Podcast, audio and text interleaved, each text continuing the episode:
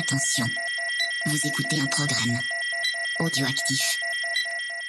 Oh, touching! Touch, yeah. Jack Miller nudging him wide as well. On the start. Oh, contact! Oh! Miller and Mir, side to side. they Big, bash big into each other. The checkered flag is out. It's Zarco versus Martin for second, but the race winner tonight, no questions about it. A stunner from Fabio Quattararo to win, and the battle for second is close, but it goes Salut to à toutes et à tous, on se retrouve pour un nouvel épisode de C'est qui en pôle, épisode 117 pour parler de ce Grand Prix de France 2022 avec Ophélie qui était sur place. Comment ça va Ophélie? Salut Cyril, ça va super, je suis bien bien éclatée, bien fatiguée. Ouais. Et, euh, ça peut que aller après un week-end au monde. Et Steph, comment ça va Steph? Salut à tous, bah, ça va très bien. Moi, je suis sur mon canapé, donc je suis moins fatigué. Ouais, puis t'as pas eu à sortir du camping euh, et, et du circuit à pas d'heure euh, Non, c'est ça. Il n'y a pas à dormir de la nuit. le, le dimanche. Euh, on a vu des belles vidéos quand même du camping, hein, comme d'habitude, comme tous les ans. Ça avait l'air d'être assez sportif. Tu confirmes, Ophélie, ou pas? Ouais, c'est- Mad Max, euh, comme dirait, euh, comme dirait un copain, c'est Mad Max, euh, le camping bleu là. C'est franchement euh, de d'année en année, euh, ils me surprennent de plus en plus. C'est l'escalade? Ouais, enfin là les, mais les bécanes, il y a des bécanes, je comprends pas encore comment elles repartent euh, en étant encore utilisables. Ah, mais Peut-être qu'elle repart pas. hein. Peut-être qu'elle reste là-bas. Eh ben détrompe-toi, il y a des mecs qui repartent avec les bécanes avec lesquelles ils ont lutté tout le week-end, Et- ils changent de peau et ils les revendent derrière. Ouais, euh, c'est beau ça. Enfin, non, c'est pas beau. ouais, t'as pas envie d'être celui qui la rachète, quoi. Ouais, c'est un petit peu ce que disait euh, l'équipe de la boîte à clapet, euh, de noter les numéros de plaques d'immatriculation. Eh ben, on va parler de ce week-end, donc, et c'est Chonchon qui va recevoir les goodies euh, C'est qui en pôle, puisqu'elle a trouvé euh, donc Bagnaia en pôle pour ce week-end. Euh, on va commencer par euh, l'évolution euh, donc de la comment dire du, du retrait qu'a engagé euh, Suzuki. Euh, dans le sens où euh, il y a eu un communiqué officiel euh, jeudi pour annoncer qu'ils allaient discuter avec la Dorna pour euh, justement de trouver un terrain d'entente et des conditions pour euh, pour se retirer de donc de la catégorie Rennes puisqu'ils sont euh, engagés jusqu'en 2026 sur euh, sur deux emplacements de grille. Donc, alors nous, on en a déjà longuement parlé dans l'épisode précédent avec Ophélie. Steph, qu'est-ce que tu en dis? Bah, c'est dommage pour la moto, GP. Pour la compétition, oui, pour la compétition moto, c'est dommage que de dépenser autant d'argent et d'énergie pour s'en aller quatre ans à la fin du terme. Surtout que c'est des motos qui, qui marchent bien. C'est des motos qui sont capables de jouer la gagne. Voilà, c'est bête. Mais bon, en temps de crise, apparemment, si voilà, ils vendent pas beaucoup de bécanes et qu'ils ont pas trop de retour sur investissement, ben voilà, ils ont préféré euh, quitter la moto. Mais bon, c'est bête parce que ça fait un constructeur en moins. Bon alors là, euh, de toute façon, clairement, la, la discussion, elle va, elle va s'acter. euh, Combien je paye pour partir? Bah oui, voilà, va falloir trouver un terrain d'entente sur euh, sur le retrait. Forcément, il va être euh, en partie financier et après, il faut trouver euh, deux motos de de remplacement. Et le problème, c'est le délai, c'est-à-dire qu'il va falloir trouver assez vite. Et, bon, bah là, voilà, c'est un petit peu, c'est un petit peu ce qui va se passer, on va dire dans les dans les prochains mois, quoi. Ophélie, qu'est-ce que t'en dis, toi? Ça reste encore flou quand même. hein. Tant qu'on n'aura pas de, de décision définitive, euh, je, me, je me fais pas trop de trop, trop d'espoir sur ce qui va se passer. Mais ouais, non, enfin, mon avis a pas trop changé comparé à ce que je disais la semaine dernière euh, sur les pilotes. Mais c'est marrant parce que Euh. Suzuki, bon, ils disent, tu vois, on sera plus l'année prochaine. Mais quand on entend quand même les médias et la Dorna et tout, ça fait, c'est plutôt du conditionnel en fait. Mm. Mais tous, ça même bizarre en fait le, pilotes, le, hein. quoi, le, le- le- le discours, euh, le discours des uns et des autres. Même les pilotes, hein, dans leur déclaration, enfin, euh, t'as Rins euh, qui disait euh, si ça vient, va se confirmer. Ouais, c'est ça, je trouve que c'est bizarre. Enfin, c'est pas marrant, mais voilà, c'est un peu paradoxal le discours et puis les, les, les- les sous-entendus. Il y a un petit changement donc de règlement moteur. Donc jusqu'à présent, euh, ils avaient 7 moteurs par saison et par pilote, sauf euh, les constructeurs sous concession qui étaient à 9. Donc quand cette règle euh, a été décidée, donc la saison MotoGP comportait 19 courses et donc là vu qu'on est monté à, à 21, donc il va y avoir un réajustement, c'est-à-dire que ce sera possible d'aller jusqu'à 8 moteurs par saison, 10 pour ceux qui ont des concessions et euh, dès cette année, au vu des 21 courses au calendrier, donc euh, le, dernier moteur ne pouvant être ouvert qu'après euh, la 19e course, c'est-à-dire que uniquement pour les deux dernières. Bah, ça paraît un peu logique quand même. Bah ouais, c'est la base. Je t'avoue qu'en lisant le changement du règlement, dans ma tête, c'était ça existait déjà, le fait qu'ils augmentaient le nombre de moteurs. Enfin, ça, paraît, ça paraît logique. Si tu augmentes le nombre d'efforts, il faut forcément augmenter le nombre de, le nombre de ressources. Donc, donc c'est une, une, décision assez cohérente pour moi. Et s'il n'y a pas la Finlande, ils reviennent en arrière ou ils gardent quand même les, le moteur supplémentaire?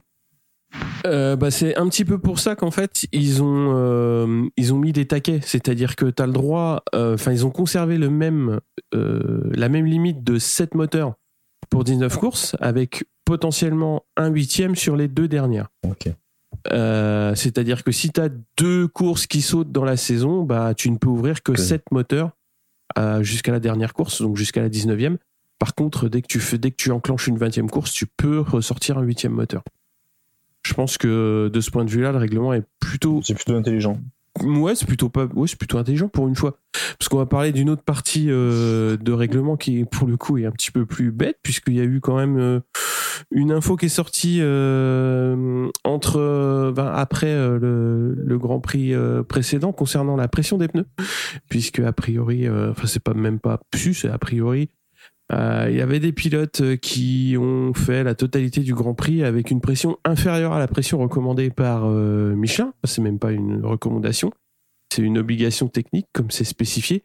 Et bah il y a eu besoin quand même d'expliquer un petit peu les, les choses puisque au début donc ce qui le document qui est sorti spécifiait donc pour ceux qui étaient OK, ça voulait dire, ils ont été obligés de l'expliquer, que plus de la moitié des tours avaient été effectués dans euh, la tolérance de la pression euh, recommandée par Michelin. Par contre, il y avait des pilotes qui étaient en chaos et qui spécifiaient le nombre de tours qui étaient euh, réalisés dans la plage. À savoir que donc Pecco qui avait gagné n'avait effectué aucun tour dans la recommandation de pression. Et là-dessus, il y a eu donc une euh, précision de la part du directeur technique euh, donc des, grands prix, qui a surtout expliqué que euh, bah, il y avait trois types de capteurs de pression différents utilisés en MotoGP, donc ils n'étaient pas tous aussi fiables les uns que les autres. Donc bref, pour 2022, on va rester comme ça, on va pas s'en occuper. Par contre, dès 2023, ils vont faire euh, une uniformisation des capteurs de manière à pouvoir sanctionner derrière. Résultat, un bon gros bordel. En gros, il y a un point de règlement qui est spécifié, mais qui n'est pas du tout appliqué. Donc, euh, je ne sais pas ce que vous en dites. surtout que les pneus, c'est quand même important. C'est une pression qui n'est pas la même. Tu peux gagner quelques, quelques précieux dixièmes. Alors, euh, petite précision. c'est surtout que le capteur avait été euh, implémenté donc dans les dans les jantes suite à un crash qu'avait subi euh, Loris Baz euh, la première année de Michelin.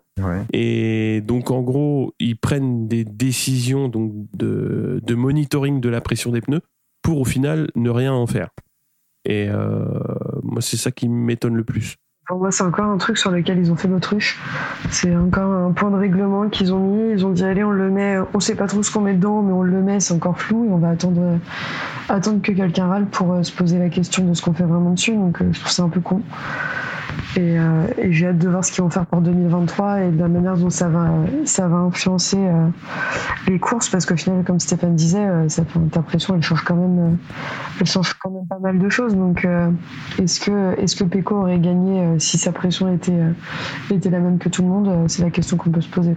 Qui plus est, Cartaro avait été purement et simplement déclassé pour 30 grammes d'écart quand il avait gagné le Grand Prix du Japon en Moto 2. Donc, euh, tu, peux pas, euh, tu peux pas dire euh, en MotoGP, on, on, ignore un peu le truc, on met la tête, la tête dans le sable. Par contre, en Moto 2, Moto 3, on va, on, va, sanctionner les pilotes qui font pas les choses correctement. Mm. C'est ça, ouais. C'est ça un petit peu le, le l'imbroglio qui, qui va devoir, qui va devoir se dépatouiller. Bon, après, de là à dire que Pecco aurait pas gagné, ça, ça on peut pas le savoir. Mais euh, moi, ça me gêne plus d'un point de vue euh, équité. Ouais, équité, voilà. C'est tu fixes une règle, tu fixes des précaux de pneus, euh, bah tu les respectes quoi. C'est c'est c'est la moindre des choses. C'est puis surtout que c'est spécifié comme ça dans le règlement, c'est-à-dire qu'il y a des paramètres de pneus Enfin, c'est c'est pareil. Quand il y a eu un problème de grippe à à Phillip Island euh, il y a de ça quelques années où ils ont dû obligatoirement faire un changement euh, de, pneus euh, à, mi-course. Enfin là, c'était plus facile à voir puisque c'était un maximum de tours autorisés pour pour les pilotes. Donc Marquez avait été exclu de exclu de la course pour avoir fait trop de tours. Bah voilà, c'est le nombre de tours autorisés et la plage de pression pour dans le rég- réglementairement, c'est des paramètres d'utilisation des pneus. S'ils sont expliqués exactement de la même manière. Donc dans un cas, effectivement, compter les tours c'est plus facile, mais dans un autre cas, enfin faut quand même. J'ai du mal à comprendre qu'on n'arrive pas à monitorer de manière fiable sur euh, 24 motos la pression des pneus euh, euh, en 2022 quoi. Non, surtout n'est pas en train de chercher euh, la température d'un cratère sur la lune quoi. Il y a beaucoup de Donc, catégories euh, comme en super sport ou superbike. Des cap- enfin, les gens ils viennent relever les, les, les- les pressions de pneus. Si c'est pas la bonne, t'es déclassé. Hein. Ils disent pas Bah- ah ben tiens on va légiférer pour que peut-être l'année prochaine on réfléchisse à, à sanctionner quelqu'un qui n'a pas la bonne pression. Ah non il a pas la bonne pression, bah c'est comme ça. Bah, alors, ce qui, ce qui s'est passé euh, avec Cartaro, puisque ça m'a poussé un petit peu à, à rechercher, c'est-à-dire qu'ils ont des capteurs sans contact. C'est-à-dire c'est des puces RFID, donc t'as pas besoin euh, de euh, comment dire de faire une mesure de pression manuelle pour euh, bah, mesurer la pression du pneu, quoi. Et donc ils passent à côté. Et dans le cas de Cartaro, a priori, il était trop bas, donc ils l'ont mesuré à la main. Et là, il a été déclassé. Et je comprends pas pourquoi ça n'a pas été fait pour euh, Bagnaia, Bah puisque Bagnaia n'a fait aucun tour euh, avec une pression conforme. Donc à l'arrivée, il avait forcément, ils avaient forcément l'info qu'il avait euh, une pression non conforme. Donc tu mesures à la main avec le, le matériel qui va bien. Tu vas à la station F du coin, tu vas trouver un capteur, euh, tu vas, tu vas trouver un- ce qu'il faut quoi. Eh, tu viens, tu fais la pression est temps, monsieur. Bah Bah, voilà, c'est tout. C'est pas, Bah voilà. pas compliqué. Enfin, hein. euh, et, et là, tu reviens deux semaines après, ouais, mais tu comprends, il y a des capteurs différents, machin, bidule. Ben non, Euh, désolé, euh, c'est la même règle pour tout le monde, quoi. Mais bon, enfin, enfin, je suis pas directeur de course non plus, quoi. Mais, mais voilà. Enfin bon, ça m'a, ça m'a un petit peu énervé jeudi, quoi. Je pense que vous l'avez senti. non, Félix, qu'est-ce que t'en dis? Ouais, si, si, mais euh, je me suis fait la réflexion en me disant Cyril, il est au taquet, il a envie de tous les. Euh, Tous les Non, pas tous. Juste euh, l'abruti qui me prend pour un con en me disant que c'est compliqué de mesurer une pression de pneu, quoi. Ah bah non. Oui, enfin, surtout qu'ils sont capables de développer quand même des, des trucs assez précis en, en MotoGP, donc la pression de pneus, ça devrait être le cadet de. Bah, c'est la base. limite, c'est le stagiaire qui devrait s'en occuper, quoi. Donc, euh, bon. Bah ouais. Je sais pas, ils passent des châssis euh, au, euh, au contrôle technique tous les ans. ils sont censés contrôler des moteurs. Et là, à l'arrivée d'un GP, euh, on constate qu'il y a des pressions non conformes et on les mesure pas à la main, quoi. Non. On, on ouvre le champagne, le prosecco et tout. Ouais, c'est gagné. Et puis il faut Ouais, attendre que ça. ce, faut attendre que ça fuite dans la presse pour que puis pour non, hein, enfin, c'est on nous prend pour des cons. C'était un peu ce qui, Enfin- était dit, euh, ce qui était dit au moment où c'est sorti, c'était que c'était un secret polichinelle, tout le monde le savait, personne ne disait rien, Oui. et, et ça allait très bien tout le monde comme ça, mais, euh, mais c'est pas, c'est pas équitable. Enfin, pour moi, c'est, tu, tu peux pas dire, tu peux pas dire à un mec, euh, ok, vas-y, sur une course, t'as pas la pression de pneu, tu gagnes quand même. Voilà. Enfin, c'est c'est compliqué, mais il faut que ce soit après les mêmes règles pour tout le monde parce que la PECO est passée à travers. C'est ça. Et, enfin, ce qui aurait été intéressant, c'est qu'ils mettent en place la publication des pressions des pneus jusqu'à la fin de l'année, à minima, pour qu'on sache euh, qui en abuse euh, parmi les constructeurs et ou euh, les pilotes. C'est-à-dire, est-ce qu'ils ont une tendance à se remettre en conformité ou pas? Mais bon, enfin voilà, de toute façon, ils font leur tambouille, c'est assez fini comme ça. De toute façon, on fait notre tambouille, on fait ce qu'on veut. Euh, donc bah voilà, continuez à faire ce que vous voulez et puis euh, bah, vous, vous ferez de la merde. Enfin, c'est mon point de vue assez tranché sur euh, sur ce genre de choses. voilà. Euh, Est-ce qu'on parle de la petite rumeur? La fameuse. fameuse. Ouais, la fameuse. C'est toi qui l'as noté, Ophélie? Ouais, c'est moi qui l'ai noté. Euh, la rumeur selon laquelle, euh, d'après Sky Sport, euh, Miller intéresserait KTM. ouais, c'est une rumeur qui est sortie il y, a, quelques jours. comme je disais, avec le média Sky Sport qui, qui aurait laissé sous-entendre que KTM s'intéresserait à Miller. Hervé Poncharal, si je dis pas de bêtises, a quand même pris le temps de, de répondre sur le sujet parce que forcément, forcément ça fait parler. Après, on rentre dans, on rentre dans la saison des, des, transactions et du mercato, donc euh, évidemment que, que, ça va un peu ça va un peu sortir de tous les côtés. Euh, Hervé Poncharal disait que, que lui, dans son team, euh, il est déjà engagé avec Fernandez et, et Raoul et qui reste qui reste 14 courses donc, donc pour l'instant sa priorité c'est de s'occuper bah, de s'occuper de ses pilotes mhm. actuels et que et que Miller montre pas forcément une envie de de quitter Ducati vu la manière quand il gagne les courses, euh, il, rejoint son équipe avec joie bonheur et que, et que de toute façon, s'il avait vraiment envie de venir chez KTM, il avait le numéro de Pete Bayer et que c'est lui qui prendrait la décision. Après, euh, après Miller a pas vraiment, s'est pas exprimé en fait sur le sujet, euh, sur le sujet quasiment, mais c'est pas c'est pas déconnant comme rumeur quand tu te quand tu te doutes un peu que, que Miller là il, a forcément euh, chaud aux fesses parce que sur ce qu'on disait dans le dernier épisode, euh, sa place d'officiel, on va pas se mentir, euh, elle, elle, va pas être conservée. Il y a des jeunes qui poussent chez Ducati. Après de là aller chez KTM, enfin je sais pas ce que vous en pensez, mais je sais pas s'il gagne au change hein, parce que KTM c'est dur comme c'est ça c'est dur. Et puis aller euh, dans une usine où, euh, en vrai, euh, c'est un peu des saucisses cette année, les KTM à conduire. Donc, ah, on y revient aux saucisses. J'ai adopté l'expression, là, ça y est. Je vois ça. Mais euh, ouais, enfin, pourquoi irait chez KTM se prendre la tête sur une moto, euh, sur une moto qui est pas performante euh, quand il est chez Ducati, chez qui, que ce soit le team officiel ou les teams satellites, tout fonctionne et on le voit encore ce week-end avec avec les positions au classement final. Donc, c'est officiel et déclassé dans un team satellite, déjà tu prends un coup au moral. Alors dans ces cas-là, tu sais qu'ils ont plus besoin de toi, il vaut mieux qu'ils partent chez un autre constructeur. Et en l'occurrence, c'est vrai que quand tu vois les deux, les deux, les deux prétendants au, au paquet de Miller, c'est euh, Martin et Bastianini. C'est quand même que Bastianini derrière, le mec il assure quoi.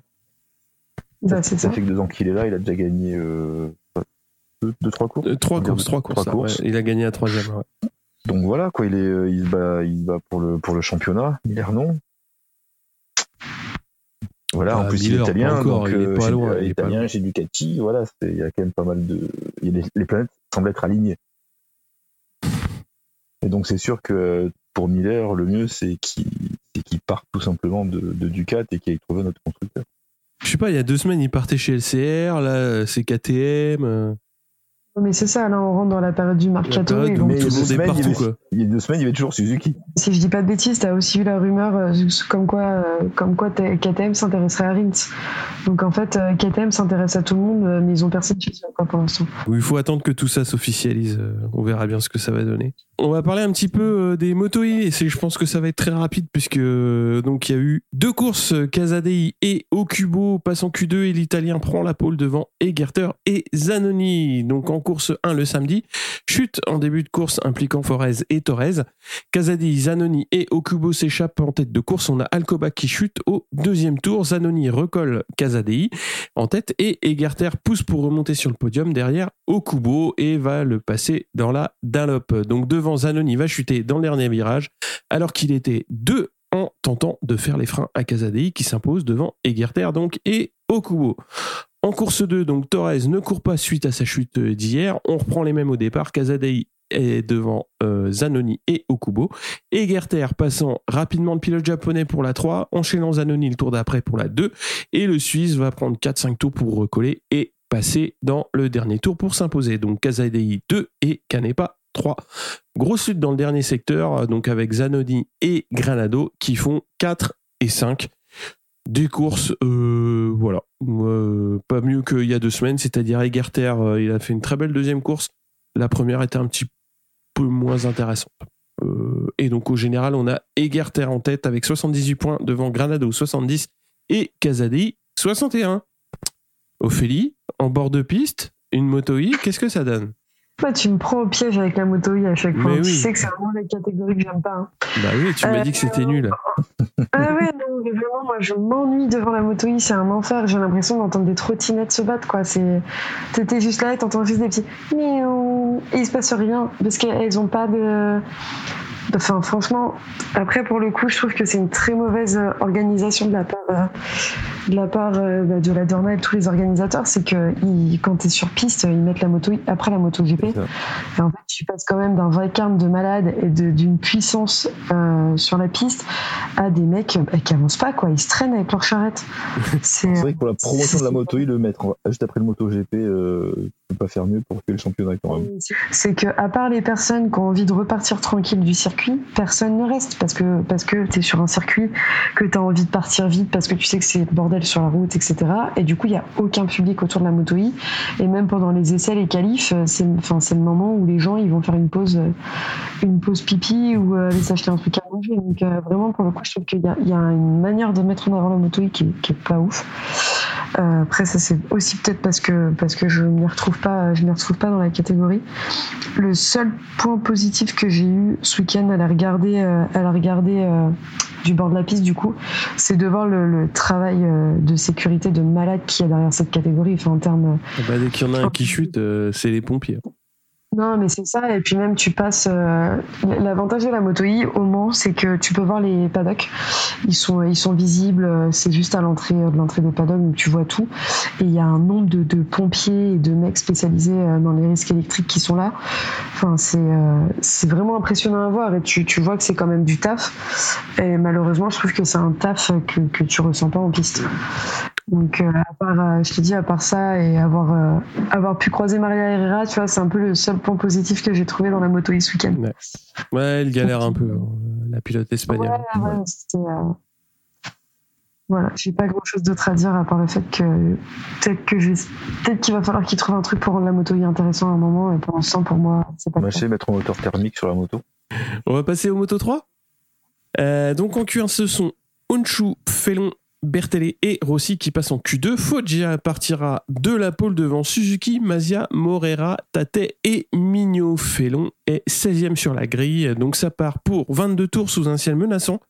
Morera est bien parti et dès les premiers virages, on voit quelques gouttes et il va y avoir une chute donc dans le dernier virage euh, du, circuit pour cinq pilotes. Donc euh, Garcia, Sasaki, Guevara, Migno et Rossi et Olgado un petit peu plus loin donc dans, le circuit et directement donc on va sortir les, les drapeaux de changement d'adhérence et dans la foulée le drapeau rouge ça repart donc euh, cette fois-ci sous le soleil pour euh, 14 tours et c'est Foggia qui profite euh, de, sa pole Morera réussit à nouveau euh, son départ Euh, donc Foggia va être bien bien calé dans sa roue et va reprendre assez vite la tête devant son coéquipier Suzuki Mazia, Garcia, Migno, Honshu et Sasaki forment un groupe à 7. Donc la tête de course va pas mal changer.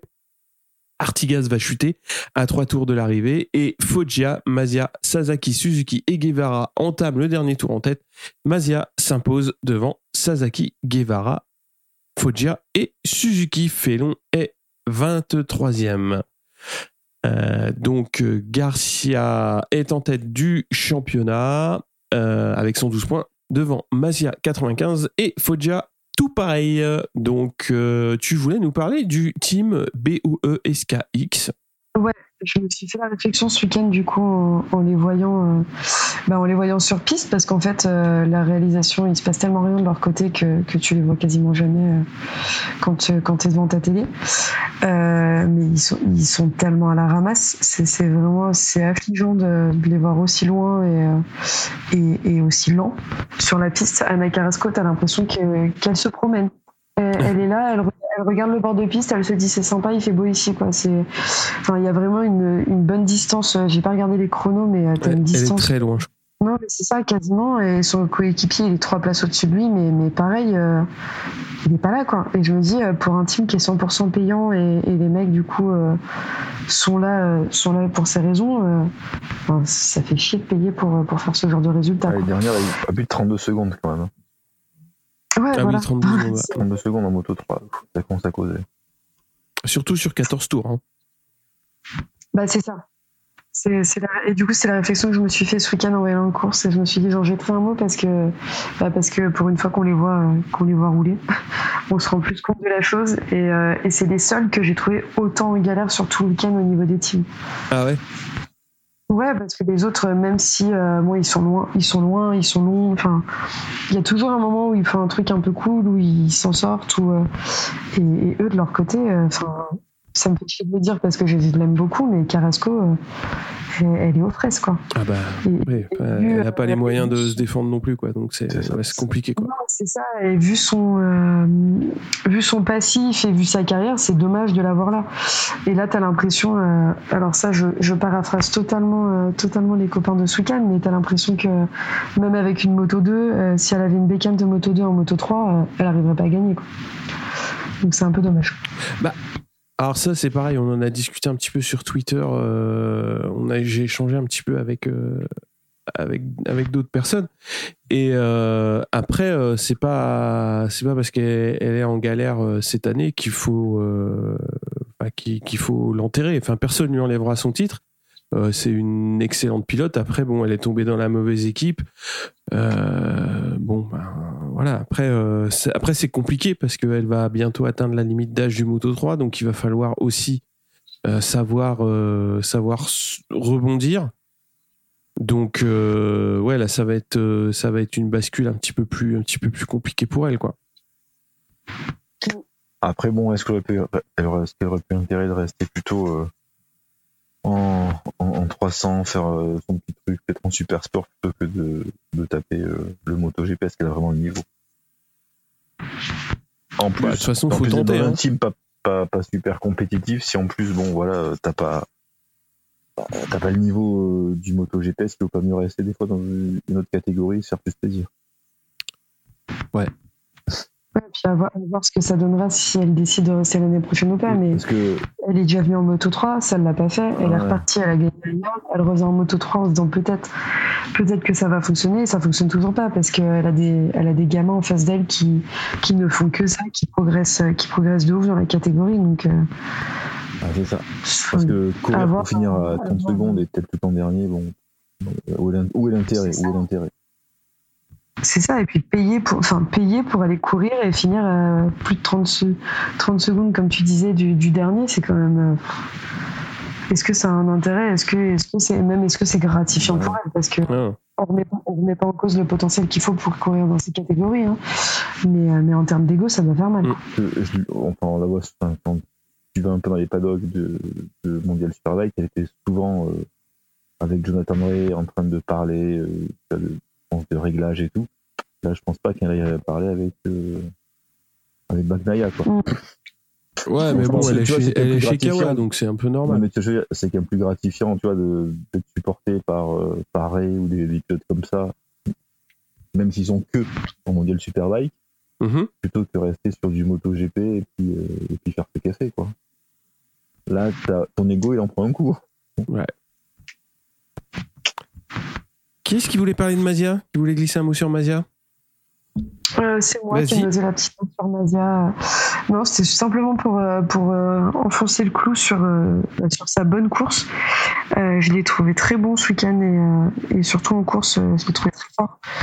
Et euh, je, je me faisais la réflexion sur le fait que, que je pense qu'il a trouvé sa place en Moto 3 et que, et que là, il se donne les moyens de gagner.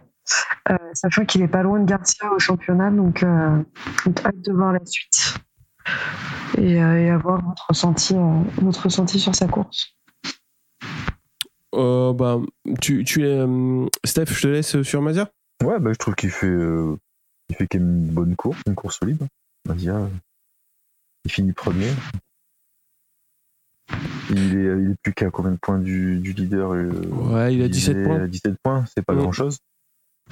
Il a égalité avec Foggia pour le coup, donc Mm. euh, je pense qu'on a de quoi, on a de quoi avoir entre les, les trois leaders de tête euh, une bonne compétition euh, jusqu'à la fin de la saison et un flou, euh, un flou sur le potentiel euh, champion. Il a quand même, enfin, je, je te coupe, pardon, c'est vrai sur, le, sur les deux derniers virages, euh, il va la chercher quand même, sa, sa victoire. Ouais, il fait, il fait des. Enfin, les, les- la- le dernier tour est quand même assez, euh, assez impressionnant. où il s'en sort, il s'en sort vraiment bien, quoi. Ouais. Euh, L'intérêt de la catégorie, euh, moi je pense que Guevara peut aussi venir pour le titre. Il est pas très loin, il manque pas grand chose. il faudrait, ouais, faudrait un petit, une petite remise, euh, remise en route de sa part pour, euh, pour accrocher euh, de manière plus régulière. Mais euh, ouais, ouais, moi je trouve que Guevara, il est, il est aussi, euh, il est aussi bien. Je voudrais bien que Honshu euh, fasse vite un podium aussi. Là, il fait pas, enfin, il, baisse un peu par rapport aux, aux courses précédentes où il fait, euh, où il fait 5-4-4. Donc c'était des, des bons résultats. Là, il décroche un petit peu. Après, au championnat, il y a un trou, quoi. Donc, ouais, je pense que Honshu, ça va être dur pour lui de revenir euh, pour, euh, pour la course au championnat, mais ouais, ça va jouer à 4, quoi. Euh, ça devrait jouer à 4. Et puis, de toute façon, ça fait toujours des courses intéressantes. Là, j'ai trouvé que le groupe de tête était un petit peu plus petit que d'habitude, c'est-à-dire que c'était entre 7 et 9. Mais bon, ça restait, une course, une belle course. Après, je sais pas trop sur place comment vous avez ressenti, vous, euh, la, la flotte? La pluie, euh, la pluie en début de, de course. Ouais. Euh, alors moi, pour le coup, j'étais au garage vert quand, quand il s'est mis à pleuvoir. Et vraiment, on a eu trois pauvres gouttes et, euh, et au même moment, il y a eu le drapeau rouge. Donc, euh, donc pour moi, euh, vu de l'extérieur, vu du bord de piste, ça a rien changé à la Mhm. course. Sauf que pour le coup, vu que j'étais un, enfin, je ne sais pas comment ça se passait euh, en termes de pluie euh, là où ils sont tombés et, et, euh, et où la chute a provoqué le drapeau, mais euh, mais pour moi, ils ont sorti. Enfin, j'avais les, les trucs des drapeaux en face de moi Mhm. et ils ont sorti euh, le drapeau euh, pour indiquer qu'il se mettait à pleuvoir et dans la foulée, drapeau Mhm. rouge. Donc, euh, on n'a même pas vu, revu les motos euh, passer Ouais. au, moment, au moment où ça a commencé. Pour moi, ça n'a pas eu d'impact. Après, je sais pas ce qui s'en est dit au niveau du speak. Euh, J'ai pas revu la course moto 3 en dehors de- d'hier. Euh, Bah, en fait, euh, c'est surtout la, la chute, parce qu'ils doivent prendre les 5 une flaque, et donc ils finissent euh, une flaque ou un, ou un patch de flotte, quoi, mais ils finissent direct, direct au bac. hein. donc, donc c'est surtout ça qui provoque, qui provoque l'arrêt de, l'arrêt de la course, à mon avis. Et puis, euh, puis vu que c'était le premier tour, euh, qu'il n'y avait pas de blessés, pas de bobos, bah, ils sont tous repassés, euh, repassés au stand, et puis ils sont partis pour une course plus courte, et puis, euh, et puis c'est parti, quoi. Après, la question se pose euh, de décaler le départ et faire une, cour- faire une course complète euh, après avoir mis tout le monde en pluie avec un départ décalé de 20 minutes. Ça, après, euh, c'est compliqué. C'est compliqué. Après, c'est pas tu décales euh, s'il pleut pas vraiment. Quel intérêt aussi si Bah voilà, c'est. Après, voilà, hein, c'est ceux qui sont sur place qui décident. hein, de toute façon. Après, c'est toujours pareil. Si tu décales ça, il faut décaler les autres. Tu sais, des fois, en termes de. Ah non, non, tu comme décales pas, télé tu. tout, ça tu- pose des problèmes. Je sais pas trop euh, quelle est la bonne solution, quoi. Va pas tomber. ouais, mais ça, c'est. ça, il y a que Binder qui arrive. Et encore. Bon, on va parler de la course sieste. Donc, Ouais, le tu- Moto 2. Tu me, tu me réveilles après? Ouais. Euh, ce sont Dallaporta, Aldeguer, Ben Snyder et Navarro qui passent en Q2. Acosta se place en pôle devant Dixon, Fernandez, Loves et 4, Arenas 5, Alonso Lopez 6. Loves prend un bon high side donc en Q2 malgré euh, son, son quatrième temps. Alors il pourra faire le warm-up, le warm-up, mais il sera unfit pour la course. Donc là je comprends pas euh, comment est-ce que ils gèrent euh, euh, leurs examens médicaux sur les pilotes. Parce que la chute se passe le samedi, il a le droit de rouler le dimanche matin, mais pas le dimanche après-midi. Donc là, partant de là, je, dis chapeau. Je dis, je dis chapeau l'artiste. Euh, en course, donc ça part pour 25 tours. Donc les Ayo s'échappent avec Acosta et Fernandez. Aldeguer et Arbolino chutent dans le même virage. Dixon chute tôt également, mais va pouvoir repartir. Arenas et Lopez chutent également. Arenas était à l'inter et perd l'avant. Donc on regarde un petit peu plus loin et Chantra Augura sont 5 et 7. Acosta euh, était en tête et va chuter. Donc laissant son coéquipier tranquille. Et euh, donc Canet s'est bien replacé à la deuxième, Bobier est troisième, mais ils sont euh, donc très détachés par rapport au peloton. On a Augusto Fernandez qui est en pleine démonstration, qui va compter 7 secondes d'avance. Chantra, Canet et Bobir se battent pour les deuxième et troisième places sur le podium et ont 8 secondes d'avance sur le troisième groupe mené par Schroeter. On a Chantra qui va se louper et qui va s'auto-désigner euh, volontaire pour la place du con, mais Bobier va faire la même. Et donc, il va se retrouver sous la pression de Chantra, qui va le passer pour la troisième place. Au damier, on a donc Fernandez devant Canet, Chantra et Bobier, Augura 5, Schroeter 6 et Vietti sauve les meubles avec une huitième place. Alors, il a longtemps navigué euh, au-delà des points. Et finalement, il finit bien sa course pour, euh, ramener une huitième place. Donc pas glorieuse, mais euh, au vu de la physionomie de sa course, finalement, c'est bien payé.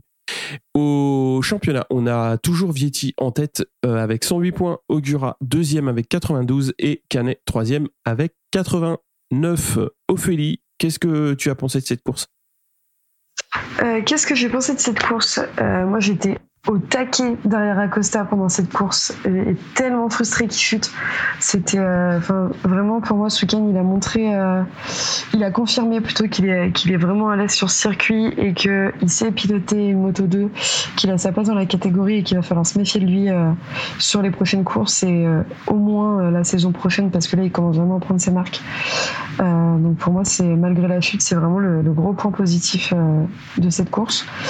Euh, et, euh, et mon, mon, point un peu, euh, mon, un peu mon flop mhm. du week-end, c'est Antonelli. parce que je trouve qu'il a vraiment, il met vraiment beaucoup de temps, un peu comme Rodrigo, à, s'adapter, à s'adapter à la catégorie. Après, après, on sait qu'il a le talent et la capacité de le faire, mais, mais bon, il n'a pas fini le premier tour hier, quoi. Donc, donc ouais, c'est un peu déceptif pour moi. Et, euh, depuis le, bord de la piste, ce qui m'a le plus euh, marqué ce week-end, c'est euh, Chantra et Ayogura. Vraiment, ils ont pas le temps quoi. Ils, ils sont là pour, euh, euh, ils veulent se placer devant ils y vont, ils attaquent. Enfin, comme Bobby, vraiment le, les, bagarres en tête en, en, moto 2. Même si je râle en disant que c'est pas les, les, courses les plus les plus fun, euh, à voir, euh, à voir euh, depuis le bord de piste, c'est vraiment impressionnant. Et, et surtout, surtout Canette, Canette, il, il, envoie quand, il quand, quand tu le vois rouler. C'est impressionnant. Il est hyper physique, Canet, hein, quand même. Hein. Ouais, mm. ouais, ouais. Et puis en fait, quand tu le vois là rouler, tu te dirais pas, euh, en l'occurrence dans le garage vert, euh, c'est quand même un bon virage, quoi. Tu, tu te dirais pas que le mec, euh, il, sort d'une fracture, quoi. Mais de, l'avoir en vrai, moi j'ai passé un bon moment. Je sais que c'est pas le cas de tout le monde. J'étais juste un peu, un peu déçu, comme je disais, pour Antonelli et pour Vietti. je trouve ça dommage qu'il soit si loin parce que parce qu'il est quand même en tête du championnat. Mais, au-delà de ça, c'était assez cool à voir. Après, Loves, j'en ai parlé. Loves, là, sa saison, elle est foutue, là. 35 points en 4 DNF de suite, là, c'est bon. Fait 3 de suite. Euh, enfin, 4 de suite. C'est, c'est, c'est ouf, ouais. Ben, beaucoup de déception pour, euh, pour Acosta parce que, parce qu'il était bien, hein. Et puis, euh, et puis voilà. C'est, c'est un peu, c'est un peu dommage, mais ça va finir par, finir par payer. Et puis, puis, il a le temps, faut qu'il prenne le temps. Et je pense que, comment dire, ce que Raoul Fernandez est en train de vivre en MotoGP, euh, je pense que ça doit servir à des pilotes comme, euh, comme lui. C'est-à-dire se rendre compte que euh, il faut peut-être pas comment dire, faut peut-être pas s'engager trop vite avec avec des constructeurs parce que bon après tu te retrouves en MotoGP coincé un petit peu avec un constructeur et ton année de rookie tu vas la passer tu vas la passer en queue de peloton quoi. Donc il vaut peut-être mieux faire une première saison, euh, on va dire, euh, vraiment de pur apprentissage, quitte à être performant en fin de saison euh, quand tu as, commencé à comprendre le, fonctionnement du bousin. Parce que, parce que, parce que voilà, quoi. Moi, je trouve que là, on va en arriver assez vite à, KTM, mais là, c'est compliqué, quoi. Ouais, après, d'autres choses, on sait, après, c'est des philosophies d'écurie, il n'y a pas que, voilà. Bah, ce qui s'est passé avec Raoul Fernandez l'an dernier, euh, dans le style où euh, bah, lui voulait rester en moto 2 et KTM a dit non, tu montes en GP. Euh, Mais bon, c'est pareil, on te dit tu montes en GP, puis tu dis non, et puis on te dit bah c'est aujourd'hui ou jamais, bah tu dis pas non en fait. C'est quand même les mecs qui font de la moto euh, depuis qu'ils sont terminés euh, pour, euh, bah, pour être en moto GP, sinon euh, voilà. Sinon t'en fais pas quoi. Ah, même chez KTM. Bah, Quand un gros constructeur te dit bon ouais, j'ai besoin de toi en moto GP euh, quand t'es pilote de moto, enfin, tu, tu peux pas refuser. C'est Ouais. impossible. Ah, je sais pas. Je sais pas. Ah, si tu Zarco refuses, fait. hein, si donc, tu euh, refuses, tu sais que c'est fini pour toi. Bon, ah non, c'est pas fini. Regarde, Zarco, c'est pas fini. Oui, mais là- Zarco, c'est l'éternel phénix. Hein, euh, Non, mais Zarco, il- il- on lui a pas dit euh, tu viens cette année ou tu- enfin, ça s'est pas passé pareil. Bah, Zarco aussi, euh, l'année de son premier titre, il a une proposition, elle lui convient pas, il reste en moto 2. hein. Et l'année d'après, euh, c'est Yamaha euh, Tech 3 qui vient le chercher, là, il monte. Hum, Je trouve que hum, après c'est un gros pari, hein. c'est-à-dire que si tu te plantes, effectivement, tu vas pas avoir deuxième fois la main tendue. Ouais, faut Mais, euh, hein, faut être, Ouais. Moi, je peux comprendre après, tu vois, que les pilotes, euh, bah, on leur fait, qu'on leur fasse une proposition et qu'ils disent ah ouais, ouais, moi j'ai déjà un pied en moto GP. Ouais. Parce qu'après, outre, outre, les, outre les résultats, c'est que après les teams ils se rendent compte aussi de comment tu travailles avec les ingés, même s'ils ils savent que c'est une moto difficile, mais ils vont voir comment tu la pilotes, comment, enfin, tous les à côté qu'on voit pas forcément sur la piste, qui font que des fois tu peux être aussi. Les gens ils disent ouais, en fait c'est un super pilote, mais il a pas le, le matériel pour le prouver. Ah, t'as vu le Kwana? Oh putain, il est arrivé en moto GP euh, à la One Again et tout. euh, pff, c'était- ingérable. Hum. Ingérable pour le gamin, quoi. Enfin, Les connasses, c'était suicidaire pour moi. Ils ont gâché, euh, ils ont gâché le talent d'un pilote. euh. Le, mec, le mec, euh, il serait resté une ou deux années de plus dans les catégories inférieures. il aurait eu beaucoup plus d'armes pour aller se battre en MotoGP. Et, et je pense que même mentalement, mentalement, ça devait être compliqué pour lui. À l'inverse de, Gardner et Fernandez, qui ont quand même un mental de, bah quoi, un mental plus fort, je pense, pour réussir à, à se débrouiller, euh, à se débrouiller sans s'écraser et, et renchaîner une de plus. Mais euh, le- les Quanas, c'était suicidaire. Il n'y a même pas, il y a même pas d'autre mot. ouais. Bon, enfin, après, chaque pilote voit midi à sa porte. hein. C'est ça. Ouais, Voilà. c'est ça. On passe au MotoGP? Allez, Stéphane? C'est Allez. parti. Alors la MotoGP, donc euh, vont sortir du Q1 Jorge Martin et Joan Mir. En Q2, c'est Bagnaia qui réalise la pole position devant Jack Miller et Aleix Espargaro euh, complète la première ligne. Euh, Fabio va s'élancer de la quatrième place. Zarco réalise le sixième euh, temps, mais se voit rétrograder de trois places pour gêner son meilleur ami, Paul Espargaro. Euh, le pilote Pramac s'élancera donc à la neuvième place. Alors, euh, la course, bon, bah pour si on fait un résumé de course, hein, ça va être duel fratricide entre Ducati. Ouais. Ouais. Alors, c'est Bagnaia qui va réaliser le meilleur départ. Euh, derrière, euh, Fabio, lui, va se rater. Il va se retrouver huitième. Joan Zarco, quant à lui, finalement, va pas euh, foirer son départ puisque de neuvième, il se retrouve dixième. Donc, forcément, on va dire qu'il va prendre un bon départ, lui. En tête de course, euh, Bagnaia va rapidement doubler euh, Jack Miller.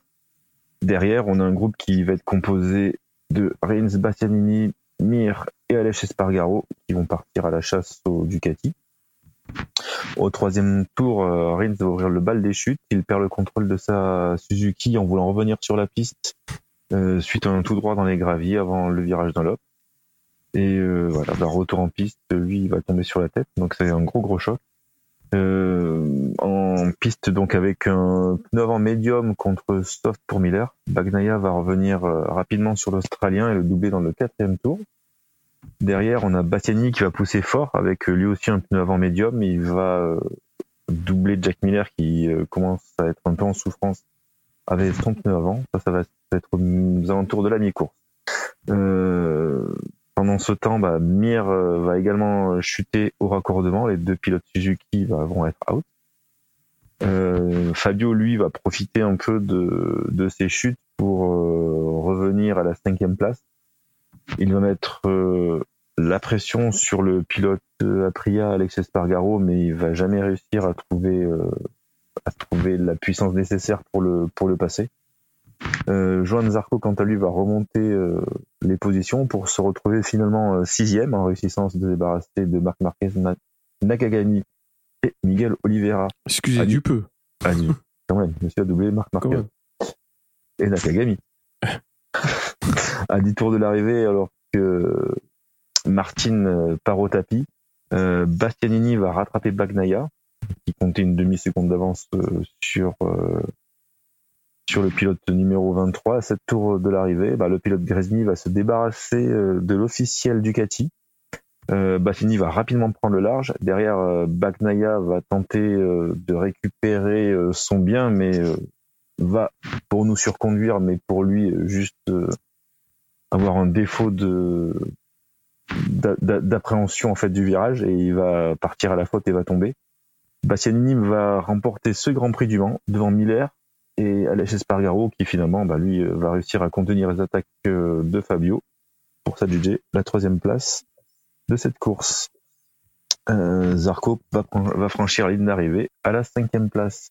Au classement général, bah, finalement Quartaro fait une bonne opération puisqu'il repart du vent toujours leader du championnat avec 102 points. Alex Espargaro euh, à 98 points, Bastiani 94, Zarco, lui, est sixième avec 62 points. beaucoup à dire quand même. Beaucoup à dire, beaucoup à dire. Qui veut attaquer Ophélie, comment, comment c'était sur place déjà? Ah, c'était trop bien. c'est toujours, euh, je trouve ça toujours particulier de voir les courses de Grand Prix euh, depuis le bord de la piste.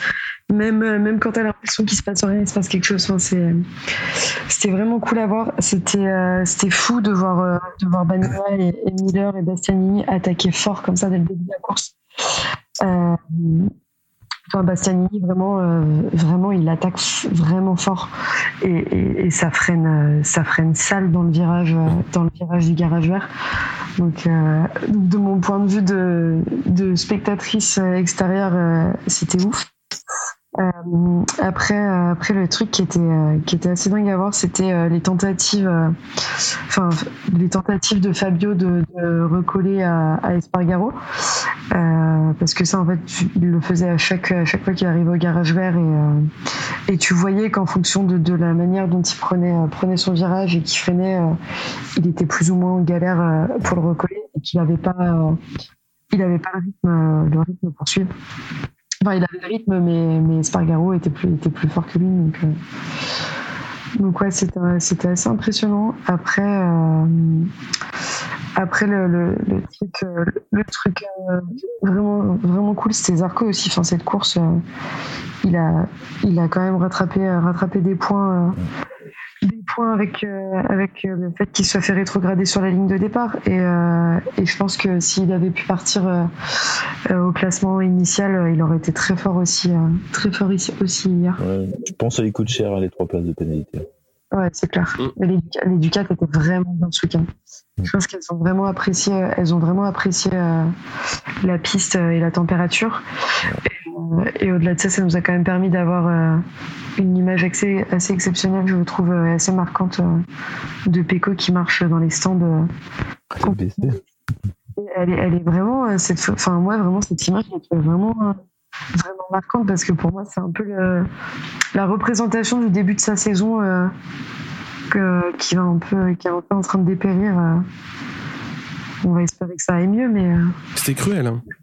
Ouais, tellement. Moi, je, moi, c'est ce que je retiens, c'est Baknaya. Euh, alors, lui, il dit que c'est pas la pression, mais je veux dire, est-ce qu'il résiste quand même vraiment à la pression parce que il se fait quand même rattraper par euh, le passe. Il, part, Bastianini part, il lui met presque une seconde déjà dans la vue au bout de deux tours.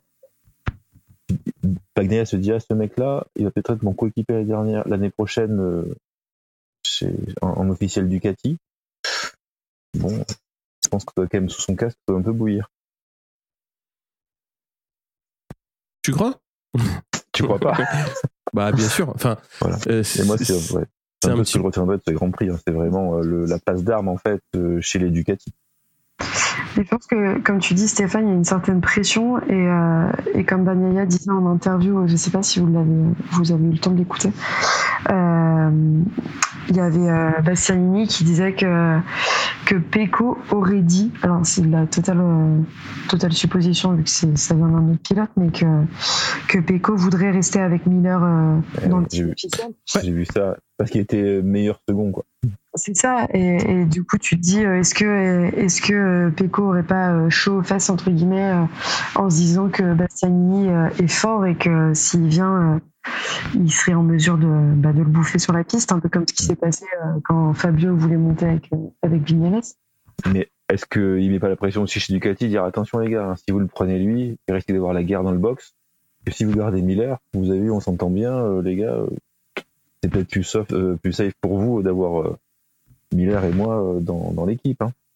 Ouais, en même temps, c'est quand même, euh, enfin, c'est un, un peu l'essence même de- du sport, euh, la bagarre sur la piste. Donc, euh, Ah oui, je pense que c'est deux pilotes, deux pilotes qui sont assez intelligents pour ne pas se faire la guerre en dehors, parce que Bastianini, il est un peu là, il gagne des courses, il fait sa vie. Et il a jamais un mot plus haut que l'autre pour les autres pilotes, je trouve. Après, Pecco a l'air d'être un peu dans le... Ouais, mais du coup, C'est pas ce qui se passe dans le box après, parce que c'est pas parce qu'il est gentil devant que dans le box, il met pas la- ça met pas le, ça met pas le foin. hein. Ah, Laisse-moi avoir une bonne image de ce pilote, s'il te plaît. ce sont des pilotes, et ça je dis pas, ce sont des pilotes. hein. j'ai- l'impression que c'est des pilotes qui sont, euh, qui sont plus en mesure de, de se la mettre sur la piste. Et, et là, euh, bah, Pecco, euh, a pas trop su euh, gérer sa frustration, j'ai l'impression. Ouais, et je pense qu'à mon avis, il doit, il doit mettre de la pression quand même indirectement. Je pense qu'il y en a Ducati en disant attention les gars. Moi je suis bon, gardez Miller, et puis voilà, on, on a une ambiance sereine dans l'équipe, euh, c'est pas mal quoi. Après Ducati, euh, je pense qu'ils sont pas. C'est pas. Voilà, ils sont pas dupes, mais euh, tu, tu connais la peur n'évite pas le danger? Ouais. Là, t'as beau avoir peur, euh, effectivement. Enfin, moi, je pense pas qu'il ait peur d'avoir euh, Bastianini euh, en, en tant que coéquipier. hein, et que oui, euh, il, a dit, il a dit ouais, je préfère avoir Miller. Pff, De toute façon, euh, voilà, en ce moment, qui c'est qui gagne les courses C'est Bastianini. Qui c'est qui est meilleur pilote Ducati C'est euh, C'est Bastianini. Bastianini. Bastianini, il a rien à perdre. Il était, euh, il est dans la troisième équipe euh, du dans le giron euh, italien. Il a tout à gagner. Il a déjà prouvé que il savait piloter. Déjà l'année dernière, c'était c'était bien. Cette année, il confirme et il fait encore mieux. Donc de toute façon, ça serait une erreur euh, de le laisser euh, en dehors euh, de, de l'équipe officielle. Euh, parce que c'est de toute façon. Après, voilà, on a fait que cette course, il en a gagné trois. hein. donc Bah, c'est- toujours ça de gagner. hein. Enfin, je veux dire, il est quand même euh, ah bah oui. Enfin, il peut être champion du monde. Bah oui, enfin, euh, à l'heure actuelle. euh, alors après, euh, c'est aussi ce qu'a dit euh, Bagnaia en, fin de course. Enfin, euh, ouais, après, après la course, il dit celle-là, il doit, il doit marquer 20 points. C'est-à-dire que il a, il a mal réagi euh, quand, quand Bastianini le passe. Il doit euh, assurer. euh, bah, Miller était quand même assez loin, il n'était pas menaçant, donc il pouvait assurer 20 points. Euh, bah, résultat, il fait zéro, quoi. Donc, Ah. euh, donc quand tu joues le titre, tu peux pas faire ça. Bah là, Euh. déjà le titre, déjà avec deux, avec deux chutes, déjà le titre, euh, pff, ça va être dur à aller chercher. Ouais, mais bon, après, il suffit d'enchaîner. Il peut se passer plein de choses euh, devant. Euh, C'est toujours, ouais, mais c'est toujours des points que, que t'as laissé en route. Hein. Bah ouais, ouais, là, bah, il a 46 points de la, de la main. hein. donc, euh, donc Ah oui, bah. Bagnaia, il est loin. Mais, enfin, voilà. Il peut rechuter encore, Bagnaia. Ah bah oui, il peut rechuter, tout peut arriver, on est d'accord. Mais euh, non, non, enfin, moi, ce que je pense, c'est que il faut prendre des points là où il y en a. Après, euh, c'est ce qu'on disait aussi sur le Discord, Bagnaia, il, il a su, c'est ce que disait Pierre, il a su tenir tête à Marquez, mais il a su tenir tête à Marquez quand il n'était pas favori. Là, maintenant qu'il est favori, bah, c'est lui qui craque. Euh, alors, euh, bah, faudrait pas que ce soit récurrent. Et puis, puis, puis voilà quoi. Là, il a déjà 46 points de retard, donc euh, va falloir les rattraper à un moment donné quoi. C'est ça. Et pour finir sur Bastianini, c'est vrai que dans la lutte pour le deuxième baquet, parce que bon, on va partir Oh bah oui, que bah Miller il sera plus voilà. chez Ducati, c'est sûr que par rapport à Martin, il y a un fossé qui s'est creusé entre les deux pilotes. C'est c'est- Ouais. c'est ce que j'avais noté. Martin, c'est une déception euh, depuis le début de saison. C'est Ah oui, c'est catastrophique. Incroyable. Catastrophique, c'est pas le mot, euh, mais c'est pas bon. et, et il chute beaucoup trop, c'est pas assez régulier, ça va t'en gagner une, ça va chuter trois fois de suite. euh, Il force trop, ça se voit, il force trop, il force Oui, trop pour, ben pour faire oui. un peu- il surpilote. il surpilote, il, il est en surpilotage comme l'était Crutchlow euh, 80% des courses. Donc oui, il va t'en gagner une de temps en temps. Bah, et puis, puis 9 fois sur 10, ça va finir au bac. Ouais. Donc euh, bah, faut, c'est pareil, il faut, faut qu'il réfléchisse à ce qu'il veut faire. Mais euh, de toute façon, euh, euh, le team manager de Prana qui a bien dit, euh, moi Zarco et Martin, moi je veux les garder. hein. Bah, Zarco, euh, ça, ça te, je dirais pas que ça te garantit, mais euh, ça te met quand même en bonne position pour faire un, un, un P6 euh, au général sur l'année. Donc c'est quand même, euh, c'est quand même pas dégueu. Et puis, euh, puis Martine, tu peux en gagner une ou deux, quoi. Ouais, faut pas compter le budget pièce. Il, coûte, il, coûte cher en, il coûte cher en poli, par Ah bah, il coûte cher en pièces. voilà. C'est le défaut. Hein. J'ai un peu l'impression de me retrouver avec des pilotes, euh, en l'occurrence pour Pecco et Martin, euh, qui avaient vraiment les moyens de, de la jouer fort l'année dernière et qui, du coup, dès le début de saison, veulent retrouver ce niveau et veulent retrouver euh, ces bagarres qu'ils avaient. Et du coup, ils poussent trop et, et ça marche pas, quoi. Donc, euh, à voir ce que ça va donner pour la saison. Moi, je me rassure un peu en me disant qu'ils sont, ils ont quand même les capacités euh, de se battre et que la saison est plus longue, mais il va Oui. falloir, euh, il va falloir sortir, euh, se sortir les doigts maintenant et pas, et pas dans 10 courses, quoi. Ah, mais là, pour, déjà, ta confiance, te prend un coup. Hein. Quand tu chutes euh, deux, trois fois, quand t'es loin de tes objectifs de début de saison, tu rames après. Ouais, c'est clair. Bah, Pecco, pour le coup, enfin, il nous a fait une Rossi 2017 euh, dans son Oh, virage, là. Ah, Et, euh, et je pense que la, la confiance, il va, la- va lui falloir euh, quelques jours pour la remettre. quoi. Ils ont tous rendu hommage à Rossi, hein, si, tu, veux- si tu vas par là ce week-end. Les pilotes Suzuki, lui. Ouais, en l'occurrence, euh, Pecco, il est vraiment tombé dans le virage où, euh, où Rossi se battait avec Vignales en 2017. Donc, euh, Ah, c'est ça. ça, c'est la VR46. Ouais, D'ailleurs, en parlant de, de VR46, il y a Marini qui a fait une petite déclaration ce week-end euh, par rapport à sa performance euh, sur la Ducat, euh, sur laquelle il disait qu'il se retrouvait un peu avec les mêmes problèmes que Petrucci avait sur la moto, c'est-à-dire sa taille et son poids, qui sont pas les plus les plus adéquates pour la moto GP. À savoir si c'est une excuse qui se trouve ou si c'est la réalité, mais je trouvais ça intéressant comme comme discours. C'est c'est des gabarits qui sont atypiques, hein, de, toute façon. Enfin, Petrucci. euh, Donc, donc forcément, c'est il y a un travail d'adaptation à faire et c'est pas facile. Mm. C'est clair. Ouais, ouais. De toute façon, c'est c'est des gabarits qui sont compliqués. euh, Bah, Petrucci, malgré son gabarit, il en a gagné quelques-unes. Hein. Puis il a fait une belle carrière. Pour le coup, Marini est plus grand Ouais. que Petrucci, mais euh, moins grand que Loris Bazin. En l'occurrence, que Baz, il fait euh, 80 1m90, 92, un truc comme ça. Mhm. Et je sais que Marini, il fait, euh, j'avais regardé, il fait 1m84. Bah, il fait il m'a fait. Je pense que je fais pas son poids. Ah, tu fais pas du vélo toute la journée, toi Hein? Tu fais pas du vélo toute la journée Non, non, bah non. Ah, non, je fais pas du vélo. Non, je veux pas dire ça, non. Euh, Carter Haro 4, est-ce que ça sauve les meubles ou au contraire, est-ce que c'est bof? Qu'est-ce que vous en dites? Bah, il a de la chance d'être 4. Ouais, c'est ce qu'il a dit, ouais. Parce que quand tu vois euh, son intersaison où tu, pen- enfin, voilà, où tu, pen- tu disais que ah, il allait être dernier de chaque course, bon finalement il sauve les meubles. Ouais, il sauve les mecs de ouf. Parce que les sans les chutes, euh, sans les chutes, il était loin. hein. ouais Il c'est disait- ce qu'il dit, sans les chutes, je fais toute façon, P7, P8. Sans les chutes, je fais P8 et puis de toute façon je m'amuse pas et je peux pas Mm. attaquer, je peux doubler personne. Il avait, enfin, il avait l'air euh, excessivement frustré euh, Eh dans, oui, dans parce ses que- déclarations de, de fin de course et même sur la piste. Enfin, d'un point de vue extérieur, de juste le voir euh, rouler, tu, tu sentais qu'il s'amusait pas. Tu sentais Bah. qu'il forçait, et, mais tout le week-end, enfin pour moi, tout le week-end, il a forcé. Il était. euh, alors ça c'est la moto, euh, la moto en l'occurrence, mais, mais tellement à la ramasse à côté d'autres motos en termes de, de vitesse et de, et de puissance. T'as l'impression que la bécane, ils ont oublié euh, la moitié de la puissance au box par rapport aux autres. Quoi.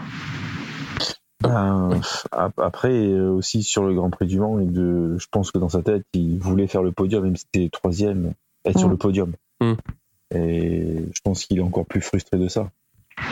Ah bah c'est ça, c'est ce qu'il a, c'est ce qui s'est dit dans les, dans les, dans les discours de, de début de week-end aussi. Il, il faisait même des petites blagues euh, au fils de Alès Espargaro en lui disant euh, Mon papa finit sur le podium, mais euh, derrière Fabio. Et en fait, c'est pas du Perdu. tout. ce qui s'est passé. Non. Et, là, et en plus de ça, euh, là, il, il peut, euh, il peut clairement voir les après, la, Aprilia parce que la deuxième, euh, on n'en parle pas, mais, mais comme une vraie menace. Donc, euh, donc je pense que ouais, son week-end devait être frustrant, euh, surtout qu'il se retrouve maintenant avec 4 points, euh, 4 points d'Espargaro euh, pour, le, pour le championnat. Qui lui cru qu'Alex Espargaro pourrait jouer le championnat? Ouais, mais moi, j'y crois toujours pas. hein. Non, Et Non. pourtant, et pourtant. mais pourtant. Alors, il n'y aurait pas Fabio, je trouverais cette, cette histoire super belle, mais bon, comme il y a Fabio euh, qui est devant, tu te dis, euh, les chauvins, ça serait mieux que ce soit lui qui soit champion quand même. Après, tant bon pour lui, hein, pour Espargaro, mais est-ce qu'il va nous la jouer à la mire à, à pas faire de vraies, vraies victoires euh, Ouais. euh, de- de- d'autres victoires que ce qu'il a fait là en début de saison et juste la jouer à la régulière et marquer des points? On verra. Après, si, si c'est pas Fabio et que ça pouvait être Bastianini, vu la remontada qu'il nous fait, c'est cool aussi. Oui, non, c'est sûr. Et- Espargaro, c'est quand même sur les trois dernières courses, euh, troisième au troisième au qualif Mm. et troisième à l'arrivée, quoi. Donc c'est quand même, euh, c'est quand même un sérieux client. Et euh, alors lui, il a passé son week-end à, à gueuler parce qu'il n'avait pas son contrat pour euh, pour l'année prochaine. Ce que, ce que je peux comprendre aussi, mais c'est une manière assez particulière de de, de se distinguer vis-à-vis de son son employeur. Mais euh, ouais, ouais, c'est c'est quand même une sacrée perf qu'il est en train de faire. C'est un début de saison euh, assez tr- tonitruant, on va dire, parce que moi j'attendais une confirmation de, la part des Aprilia, donc qui viennent soit de lui, soit de soit Vignales. Alors euh, c'est tant mieux que ça vienne de lui, mais je l'attendais pas aussi forte, quoi, parce que quand même il pose des jalons assez forts. Et, euh, et c'est vraiment intéressant parce que il tient tête à, à pas mal de pas mal de pilotes et c'est c'est quand même assez euh, assez costaud ce qui ce qu'il réalise quoi. Mm. Après, euh, après, ça a été, enfin, il était enroulé tout le week-end, euh, tout le week-end Espargaro, Ah oui, euh, surtout, oui, surtout sur, euh, enfin, je trouve qu'il fait ça depuis qu'il a gagné, il le fait encore plus, il le faisait déjà avant, mais sur les réseaux, il, met des cartouches aux autres sans les mentionner, c'est incroyable. Ah mais il est en passif agressif euh, mode 20 000 là. hein. les qualifs, enfin après il le dit lui-même, c'est qu'il cite personne et que ça laisse aux gens euh, la possibilité de, de, de l'imagination et que c'est ce qui le fait marrer. Mais euh, quand t'as Marquez qui suce la roue de Fabio et, et derrière Espargaro, je pense que le mec il avait même pas enlevé sa combi, il était même pas changé, qu'il était déjà en train de tweeter des mecs, enfin des bonhommes en train de, de rire. Mais le mec il met des cartouches, il a pas le temps quoi. Il- a vraiment pris la confiance. Après c'est cool de le voir, euh, de le voir aussi à l'aise dans le paddock, hein, mais. euh, Là, c'est pas de la confiance, là, c'est de la grosse tête. hein. ah oui, clairement. Bah, c'est un, c'est un Espargaro. On peut pas trop demander. On m'a demandé d'être gentil avec Espargaro ce week-end. Donc, euh, Ah bon? Euh, on m'a dit que Qui? je taclais trop Espargaro. Parce qu'après, Ah. c'est pareil, tu peux tacler Marquez, mais bon, mon gars, qu'on aime ou qu'on n'aime pas Marquez, bah, il a été huit fois champion du monde, euh, il est super fort, et toi, t'as jamais rien fait de ta vie, quoi. Donc, Même carrière. Hein. donc euh, tais-toi. non, mais en vrai, c'est facile de, de critiquer, de faire des tweets, mais vraiment, euh, fais la carrière qu'a eu l'autre, et après, tu pourras, tu pourras rigoler et envoyer des, et envoyer des pics ton téléphone. Ah mais il n'y en a pas beaucoup qui pourraient tweeter alors. Ah bah oui. Donc, euh, c'est le tranquille à Sport Marquez. Nous, on pourrait encore. Le seul qui aurait pu tweeter, donc, tweeter, il était euh, à Manicourt. hein. C'est bon. Avec, avec son Audi. C'est vrai. Euh. Ouais, ça, je me la garde puisque c'est moi qui. à la cave. Tu veux Euh, t'énerver tout seul? hein? Tu veux t'énerver tout seul. Non, je vais pas m'énerver tout seul, mais, euh, mais là, c'est trop. C'est beaucoup trop. C'est beaucoup trop, puisqu'on a Darin Binder, donc, qui est dernier à 1 minute, Dovizioso avant-dernier à 38 secondes, et Morbidelli 15e à 30 secondes. C'est indécent. C'est. C'est vraiment gâcher des pneus et de l'essence pour pas grand-chose. hein. Ouais. Parce que parce qu'il faut quand même pas oublier que ah, qu'est-ce qu'ils ont fait les KTM ils ont ils ont fini au moins ou? Les deux Tech 3 elles ont chuté. ah ouais c'est ça? Mais pff, non c'est enfin c'est c'est pas possible enfin c'est Après, ça, ça, a tourné un petit peu et c'est Pierre qui a, fait le petit calcul. Euh, si euh, Fabio n'était pas là, euh, il y aurait que 28 points pour Yamaha. Bon, après, voilà, c'est facile avec Desi de, refaire le monde. Et ils ont Fabio, heureusement pour eux. Mais les trois autres, c'est une catastrophe, quoi. Après, l'ambiance chez RNF est pourrie de chez pourrie avec Dovi et, euh, et le team manager qui s'en envoie pareil, mais par, euh, par, par presse interposée, interposée ça, se, ça, se taille, euh, ça se taille sévère. Donc je pense que c'est peut-être pas la peine de continuer comme ça, quoi.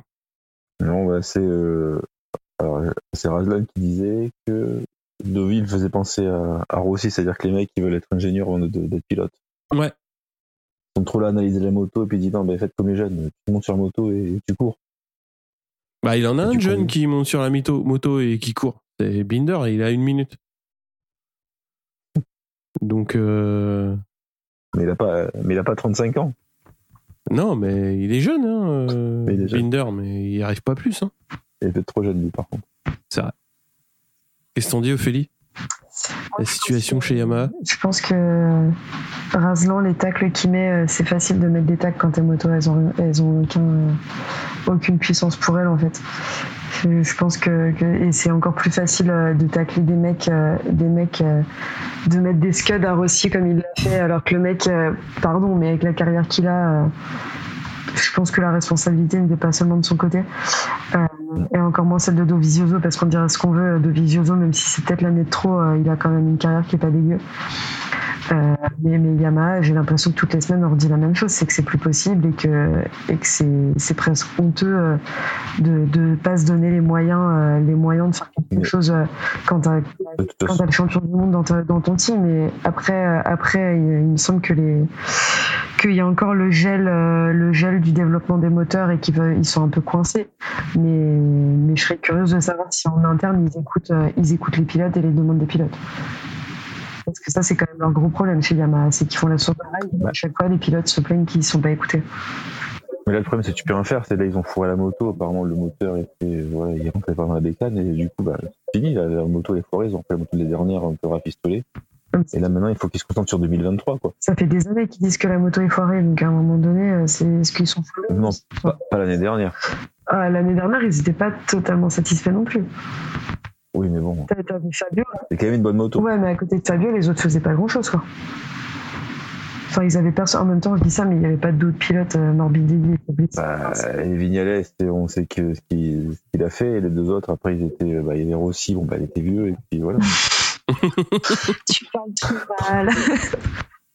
mais mais au-delà, bah, peut-être l'année dernière, mais les années d'avant, c'était pas glorieux non plus. Et ils ont Ouais. Non, par contre, les années d'avant, c'était toujours la moto de l'année, elle est pas bonne, il faut revenir à la moto d'avant pour gagner des, pour gagner des courses. Mais C'est pas possible, arrêtez les gars. Mais c'est ça, c'est toujours leur raisonnement et t'entendras toujours les pilotes chez Yamaha qui vont me dire euh, je suis pas écouté, euh, on m'écoute pas, on me laisse pas faire ce qu'il faut faire euh, sur les sur les réglages. Donc euh, Après, le problème de Yamaha, c'est toujours les mêmes personnes à la tête depuis trop d'années. Peut-être qu'il faudrait aussi faire un peu de ménage. hein.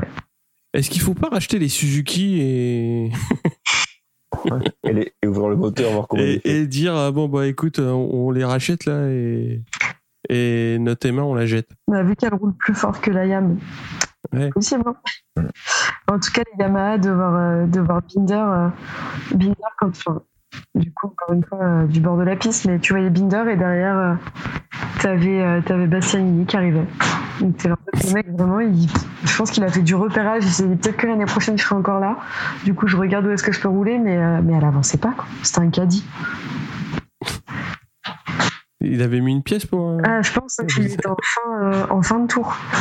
Du coup, ça ralentissait, tu vois. Ouais, pas glorieux. Bon, bah, on va remettre ça dans deux semaines, alors on aura les mêmes remarques sur. euh, Puisqu'au Mugello, ça va être encore flamboyant pour les Yamaha, quoi. Tu, tu prends les, les commentaires et tu les, tu les dupliques comme ça. Euh, tu veux parler de la course de Zarco? Ouais, on peut en parler. C'est ce que je disais tout à l'heure, c'est que c'est qu'il a fait une course euh, vraiment propre et que et que le, le voir en piste roulée, euh, il attaque, il a vraiment, il a, pas le temps. Zarco, euh, il y va, il réfléchit pas, et, que ça lui a vraiment porté préjudice ce, cette pénalité de partir 9 Je pense que s'il n'était pas parti 9 euh, il se battait avec, il se battait avec la tête. Après, j'ai pas regardé ses temps, j'avoue. Euh, À un moment, il tournait en même temps que les Ouais, c'est ça. Il, Ah il ouais avait la capacité de se battre, en fait, et il s'est retrouvé bloqué dans le peloton derrière. euh, Mais quand tu le vois dépasser, euh, tu vois qu'il est très très fort sur la course. quoi. Est-ce qu'on passerait pas à la petite question euh, poditeur sur KTM Je crois que c'est Kevin qui avait posé une question. KTM, est-ce que c'est les motos ou est-ce que c'est les pilotes? Ah bah donc, qu'est-ce qu'on dit sur euh, KTM Est-ce qu'à ton avis, c'est un problème de moto ou de pilote? Pour moi, c'est les deux. C'est plus la c'est plus la moto quand même parce qu'on sait qu'Olivera euh, voilà, c'est pas le plus fort mais il est capable de gagner des courses et là il a du mal. Ouais, mais après, moi, quand je pense au KTM, j'englobe, euh, j'englobe les rookies dans ma réflexion. Euh, dans le fait où je pense que c'est les deux, parce qu'il y a un manque d'expérience et c'est une, une première saison, et que même si la moto, euh, la moto c'est un peu une chèvre, ils arriveraient peut-être mieux à s'en sortir si, si c'était pas leur première année. Non, pas sûr. Je pense que le problème c'est que KTM ils sont trop euh, sur leur truc voilà moto euh, châssis euh, machin truc et ils ont pas su dire écoute notre solution c'est peut-être pas la meilleure elle marche pas forcément bah on va peut-être faire quelque chose de plus conventionnel et du coup qui marcherait mieux et voilà et ils restent trop entêtés sur leur sur leur position technique Ça me rappelle Ducati euh, quand ils étaient avec Rossi. Ah, on va rester sur notre cadre. euh, on va rester sur notre ça. cadre. Ouais, ouais, bah Dans le cadre acier, Ouais. bah non, ça marche pas. Bah si, si, allez, on va rester dessus quand même. Et je trouve que c'est la même chose. hein. Il, a, il y a quoi? Il y a, il y a deux ans, ils avaient essayé un petit peu d'améliorer leur châssis et on avait vu que la moto avait fait un step en avant. Mais là, ils ont, ils ont pas grave, enfin, ouais, ils, ont pas fait de nouvelles évolutions, ils ont pas repensé leur, leur machine et ça, ça patine quoi. Ah, en fait, ils ont, ils ont rattrapé un petit peu de leur retard euh, avec, surtout avec l'arrivée de Pedrosa. Je pense que ça a été très bénéfique. Ça leur a permis de, de se remettre euh, au niveau, mais le truc, c'est que les autres s'arrêtent pas, quoi. Et eux, bah, ils plafonnent. Et donc, forcément, bah, tout le monde leur est passé devant, quoi. Donc euh, là, ils ça. sont en. Alors, je suis méchant quand je dis en queue de peloton, hein, parce qu'il y a quand même les Yamaha qui sont, qui sont avec eux. C'est c'est plutôt sympa de la part de, de la marque japonaise de ne pas laisser KTM tout seul, euh, tout seul derrière. Mais euh, ouais, je trouve que les, ce sont les deux constructeurs qui, qui n'arrivent pas à passer le cap que les autres ont réussi à passer. C'est-à-dire même Aprilia. hein. C'est-à-dire que voilà, Aprilia, ils ont peut-être qu'une seule moto euh, qui joue régulièrement devant, mais euh, c'est régulièrement devant. C'est top 5 régule. Là, euh, bon, bah, Binder, il fait pas une course euh, trop dégueulasse, mais c'est le seul, quoi. Et, et les autres chutes, c'est. Quand- Je sais- je sais plus qui c'est qui a dit, euh, qui a dit Ouais, ça serait bien qu'il y ait un orage, comme ça on rentrerait plus vite à la maison, ou je sais pas quoi, là. C'est. J'ai pas entendu ça. Et donc, si tu veux, quand on arrive à dire ça, bon ben voilà, enfin c'est, ils arrivent pas à la régler, euh, ça avance pas, puis voilà quoi. Non, je pense qu'on a fait le tour de la moto Ouais. Moi, je serais curieuse euh, juste de connaître euh, dans la globalité, après notre débat, euh, votre top et votre flop euh, du week-end. T'en veux combien de top? Tu veux combien de flop Un seul, c'est pas mal déjà. Bah top, euh, c'est Bastianini. Mm. Enfin, euh, ce qu'il fait. Après, en plus, sa déclaration d'après course, elle est assez intelligente. hein. Il dit voilà. Et bon, c'est un petit peu aussi. Je, crois que c'était sur le Discord où je disais ben voilà. Enfin, lui joue sa carte. hein. Euh, Il est deux, il roule plus fort que Bagnaia, il remonte derrière, il raccroche, euh, il raccroche le wagon. Euh, De toute façon, c'est sûr qu'il va le bouffer. Ça prendra le temps que ça prendra, mais il va le bouffer. Enfin, quand tu regardes la course du, du canap, c'est obligé. Sauf si Bagnaia sort, sort un petit truc de la manche, mais c'est obligé. Et donc, bah, il le passe, il le passe facilement, et puis derrière, euh, derrière ça panique. Euh, Bastiani, Bastianini il joue sa carte. Hein. Euh, je pense que de toute façon, enfin, voilà quoi. Pour moi, c'est le meilleur pilote de ce week-end-là. C'est le meilleur pilote sur le début de saison, avec un avec un Espargaro très très peu très très pas loin derrière, on va dire. Euh, pour moi, c'est euh, les deux euh, les deux pilotes qui sont euh, et écuries qui sont très en forme. Et je suis vraiment étonné de voir que une euh, Ducati euh, entre guillemets client, c'est-à-dire pas une pa- pas une Pramac ni une officielle, soit aussi performante que ça, quoi, avec un pilote qui n'est qu'à sa deuxième saison. Et et voilà. C'est ce que tu vois, Espargaro, euh, mine de rien, il a une grosse expérience. Euh, Bastianini, il n'a pas son expérience. Et euh, il, est, il est performant et régulier. Trois victoires sur cette course. C'est quand même. euh, c'est plus qu'un signal d'alarme pour, euh, pour, les, pour les équipes officielles et, et satellites Pramac. quoi. Clair. Après, en flop, Bah, bah, En flop, hein. Non, en flop, c'est c'est la générale euh, Yamaha, quoi. C'est c'est- c'est c'est catastrophique et ça n'avance pas. Et en plus, ça se met des, ça se met des taquets. Donc, euh, ça se met des taquets dans l'équipe satellite.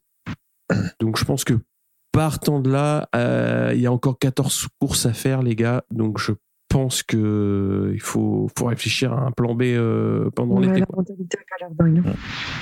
Je dis la Hein mentalité a pas l'air dingue de se mettre des taquets en interne. euh, On s'en passe quoi. Bah, alors, se mettre des taquets en interne, oui, mais pas, pas dans la Bah, presse, quoi. C'est-à-dire, euh, c'est-à-dire, c'est d'une part c'est stérile, c'est stupide et ça fait que ressortir euh, des. Ouais. Après, euh, après ils sont grands, hein, ils assument. hein. Après Devi, je pense qu'il est bête hein, parce qu'il sait, il sait de quel côté est le flingue. hein, donc à faire des sorties comme ça, il sait que c'est lui qui va sauter. C'est pas Razan, hein, c'est lui qui a Bah, le de toute pognon. façon, ils s'en- ils s'en fichent, hein, c'est sa dernière Ah bah, il s'en fiche. Bon, alors à ce compte-là, euh, qui court Je pas. pense que de, mais je pense que Dovi il est pas bête. euh, Puis Stéphane a raison, c'est sa dernière saison et, euh, et il a plus rien à perdre. Il lui dira T'as vu, c'est pas ma faute, c'est les autres, c'est nul. Oh, C'est mais- méchant là. C'est un pilote. ouais, c'est vrai. Il veut sortir la tête haute, il va pas dire Ah non, c'est moi qui suis trop mauvais. Enfin voilà. Normal. Mm. C'est toujours la faute des autres ou de la moto. Top flop, toi, Ophélie Euh, moi, mon top, c'est Zarco. Pour le coup, euh, Ah ouais ouais, parce que, parce que partir 9 finir 5 avec euh, la bagarre qu'il a un peu eu derrière, pour moi, c'est une bonne course. C'est une bonne course. Il a fait un week-end pas trop dégueu, je trouve. Et puis surtout, on parle pas assez de Zarco. Euh, j'ai- ça ça m'a rendu dingue tout le week-end euh, en étant sur place. C'est euh, Quarta, Quarta, Quarta, mais, mais Zarco, il existe aussi et Zarco fait tout aussi bien. Donc, euh, donc ça fait pas de mal d'en parler et, et de noter que c'est quand même assez remarquable ce qu'il a fait de, de partir, d'aller à la bagarre et de finir cinquième avec des motos. euh, il est à, à, 11, euh, à 11 de la tête. Donc, euh, donc c'est pas dégueu quand même. Ouais, c'est pas loin. hein. Et, et mon flop, mon flop c'est Martine. Martine, vraiment. Martine, c'est ma déception. euh, c'est ma déception. Toi, c'est le flop et top euh, du côté Pramac, mais, euh, mais, mais purée, il est encore tombé quoi. c'est bon, faut se reprendre en main, Coco. À un moment donné, euh, on en a déjà débattu, mais ouais, c'est mon flop. Et toi, Stéphane? Ben, moi, mon top, ce serait Bastianini, bah, parce que bon, pour tout ce qu'on a dit. Et moi, mon flop, c'est plutôt Bagnaia, parce que euh, il est prétendant au titre, et puis encore une fois, il chute. ah ouais, tu, tu le vends prétendant au titre euh, cette saison, toi. Ah, l'année dernière, en Ouais. tout cas, en fin d'année, on avait tous dit, il fait une, il fait une saison de malade. Euh, S'il continue comme ça l'année prochaine, c'est son année. Donc, effectivement, bah, c'est pas son année pour l'instant. Ouais, ça peut, ça peut Et- encore bouger. Il y a encore beaucoup de courses. hein. Oui, oui, mais bon, en tout cas, il là, il montre pas que qu'il a les épaules pour être un potentiel champion du monde là sur cette année. Ah non, c'est clair. Enfin, tu vois, il fait, il fait quand même des, il fait quand même des bourdes, quoi. Il, il chute, il tient pas la, la tête de course. Enfin voilà, il est pas, il est pas serein. Donc euh, moi, c'est pour toutes ces raisons, je trouve que voilà, c'est pas, il est pas là où on l'attendait en tout cas. Non, mais je pense Et que avec, si. et avec- le matos qu'il a, euh, je suis désolé, c'est, il est pas à sa place. Et donc encore une fois, je trouve que c'est, pour moi, c'est le flop. Oui, ap- après, je pense que c'est le, c'est le signal d'alarme, euh, c'est le dernier signal d'alarme. C'est-à-dire que là, il reste 14 courses, faut plus chuter et va falloir à un moment donné enquiller euh, euh, les podiums et deux trois victoires de suite. Après, voilà, il y a le Mugello qui arrive, etc., etc. Donc c'est des c'est des c'est des courses où ça devrait ça devrait bien se passer pour les rouges, mais voilà. À mon avis, voilà, c'est le dernier Joker, quoi. Après, euh, voilà, il a déjà pas mal de retard. Il peut se passer aussi plein de choses devant. euh, Oui, c'est sûr. mais, Mais bon, en tout cas, voilà, tu, tu- après, tu vous mettre devant que, que galérer pour Ah bah, sinon, après, tu, commences ton championnat en septembre comme l'année dernière et tu finis trop tard. Voilà. Bah, et tant pis. hein. dira en fin d'année, ah bah ouais, t'as tout réussi en fin d'année, l'année prochaine tu seras champion, et puis finalement Ah oui. tu vas retomber dans ce cycle. Donc Pour moi, il a plus de Joker. Donc, euh, on verra bien. Eh bien, euh, on se dit donc euh, à dans deux semaines pour le prochain Grand Prix. Donc le Mugello, euh, ça va être encore, euh, il y a encore des, des bruits de tronçonneuses euh, de l'autre côté des Alpes. Ça va être assez, assez rigolo. Ophélie et Steph, merci beaucoup. Euh, Ouais, merci à tous. On se retrouve donc sur le Twitter, sur le, la page Facebook, donc qui est pas très active, mais aussi sur notre euh, Discord, donc qui est en lien euh, dans l'épisode. Si vous voulez venir parler du Moto GP et des autres catégories avec nous, voilà. Merci beaucoup et puis à la prochaine. Ciao, Merci à ciao. tous. Salut. Bonne nuit. On se retrouve en direct du Mans autour d'une bière avec Kevin de la boîte à clapper. Et du coup, j'en profite euh, pour vous partager la vie de Kevin ce week-end. Kevin, qu'est-ce que tu penses de ce début de week-end et qu'est-ce que tu attends de la course demain? Bah, déjà, bonjour Ophélie, comment ça va? Ça va? Ça va, merci. Ouais. Je suis très content d'être invité dans ce super podcast par le meilleur membre de ce podcast en plus. hein. Très clairement, je fais la bise aux autres, mais il n'y a pas débat. Je vais tellement flex. Euh, du coup, euh, super week-end, beaucoup de monde euh, dans les tribunes et autour du circuit. On n'a jamais vu ça. Moi, j'ai jamais vu ça. La course en elle-même, euh, je pense que ça va être difficile pour Fabio. Je sais pas où est son rythme, mais en tout cas, les trois Ducati ont l'air très très très rapides devant. Bagnaia, Miller, Martin. Je suis assez déçu que Zarco soit que entre guillemets sixième après la pendule de ouf qu'il a claqué en FP3. Donc on va voir ça. Euh, J'espère qu'on aura une course disputée. J'ai peur que Bagnaia réussisse à s'échapper rapidement. Euh, je le répète, ça dépend des rythmes. J'ai pas vu ce qu'avait réussi à faire Quartaro en FP4. En général, c'est là qu'il taffe très très fort. Je sais pas. J'espère que Quartaro va pas laisser Bagnaia s'échapper, qu'on va avoir une belle course, mais j'ai peu d'espoir. Merci. Vraiment, tu viens de nous faire une analyse. Là, je m'attendais à un petit juste, euh, on boit des bières, c'est cool, il fait beau. Et en fait, pas Également, également. Donc voilà, vous pouvez retrouver Kevin sur la boîte à clapet. Ils font des blagues, ils sont marrants, c'est des copains. Donc c'était un plaisir de les retrouver. Et à très vite.